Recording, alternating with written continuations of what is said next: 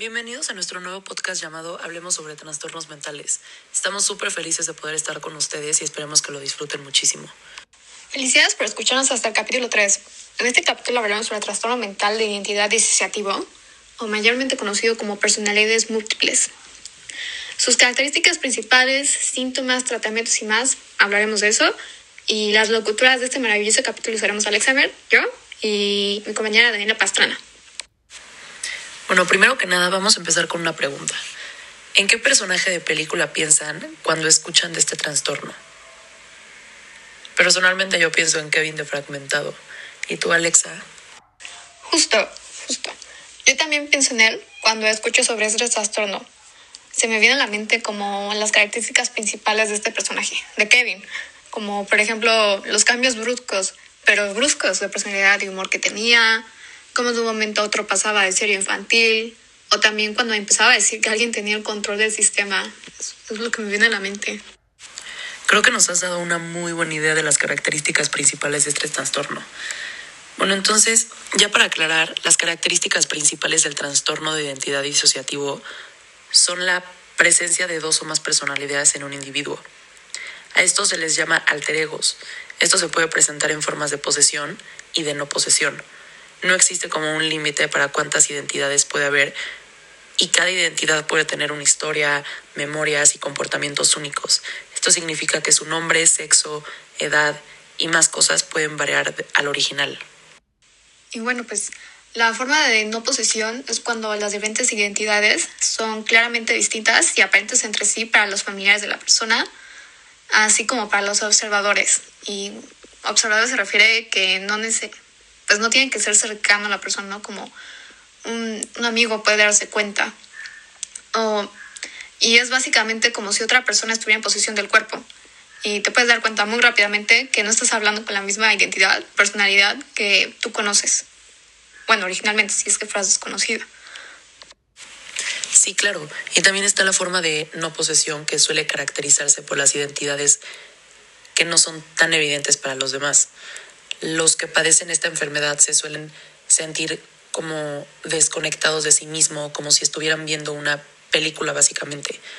Algunas de las identidades tienen conocimientos importantes sobre las demás que puedan llegar a desconocer o no tienen idea alguna.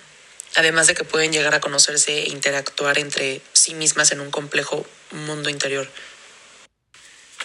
Y independientemente de la forma, o sea, de posición o no posición, es posible que la persona tenga o experimente cambios fisiológicos ante una identidad distinta.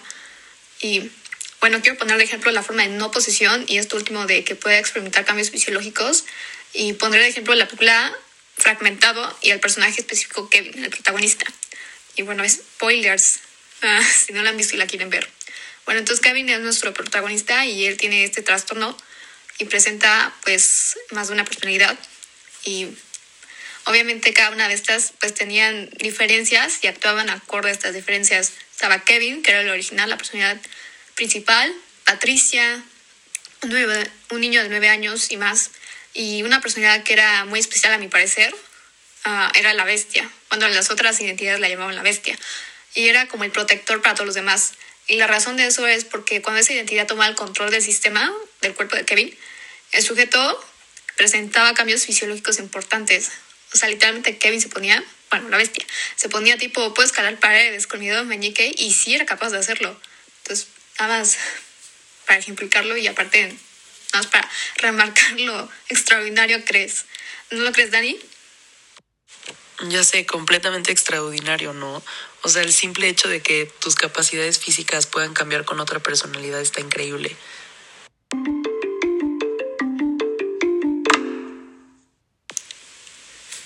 Como yo, probablemente se preguntarán el por qué de este trastorno, cuál fue la necesidad de nuestro maravilloso cerebro de crear estas identidades, cuáles son las causas.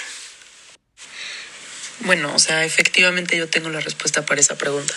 La causa de este trastorno generalmente se deriva de traumas graves o abusos durante la infancia, en donde la persona lucha para asimilar ciertos aspectos de su propia identidad que viene del trauma vivido. Y pues estos traumas no necesariamente tienen que ser graves como la muerte de un familiar o algún abuso muy serio como algo como el sexual.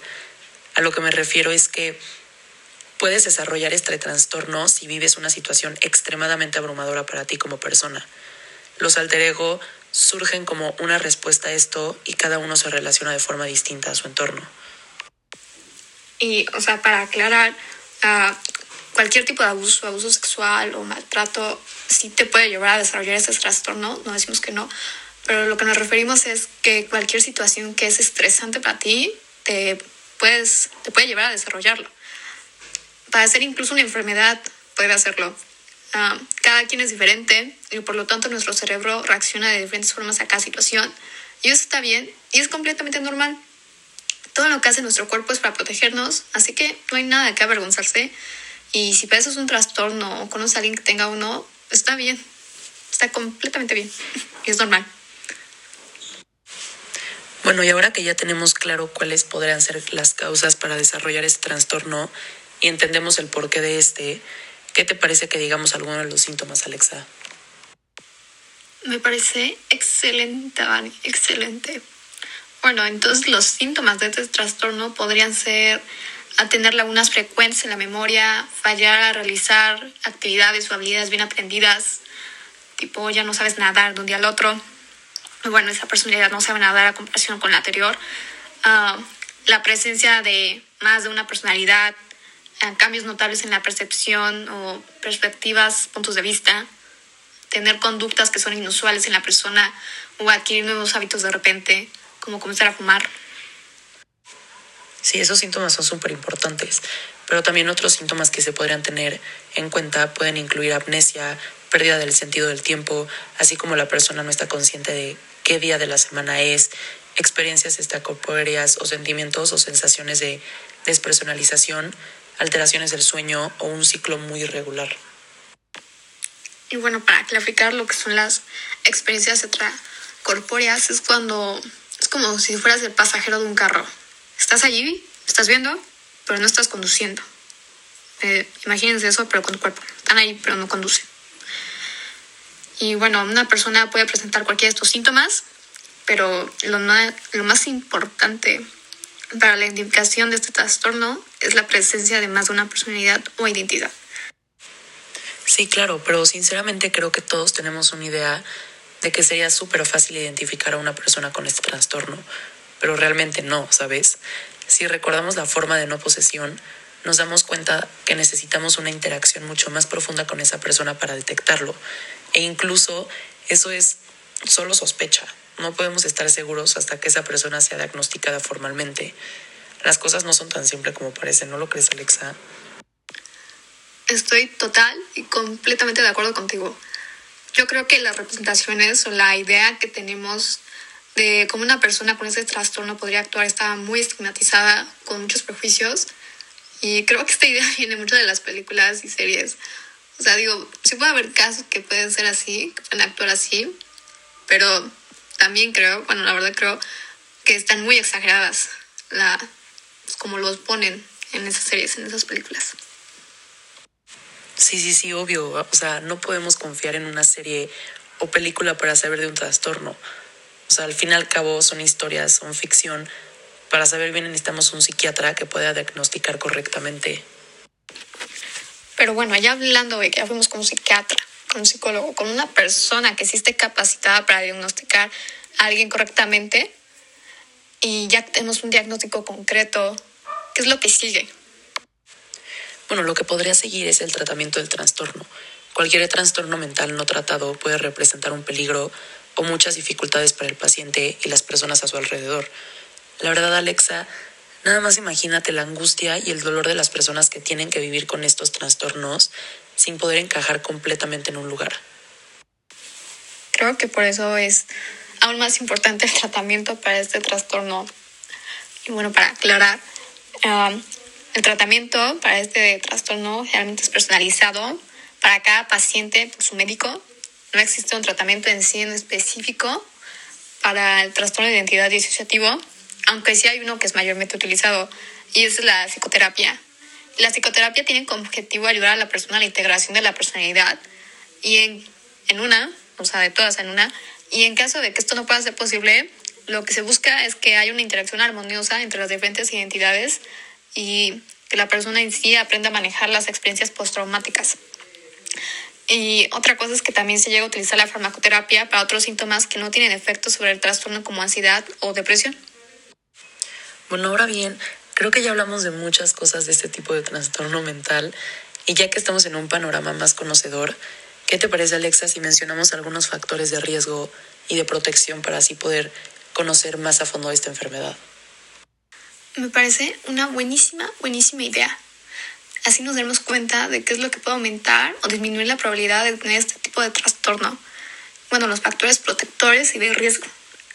Y ya, los factores protectores para este trastorno incluyen cercanía o apego a la familia, padres que proveen cuidado y ayuda, una buena autoestima, una buena armonía familiar con expresión emocional y salud, bueno, buena salud. En pocas palabras, vivir en un ambiente sano.